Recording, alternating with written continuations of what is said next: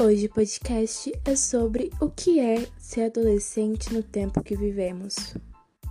A adolescência é uma fase muito difícil, onde enfrentamos diversas diversas dificuldades, como alegrias, amizades e tudo mais.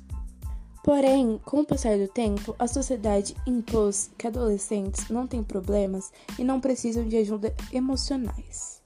Então, nós adolescentes enfrentamos uma batalha constante para que alguém escute a gente e veja que temos problema como todos os seres.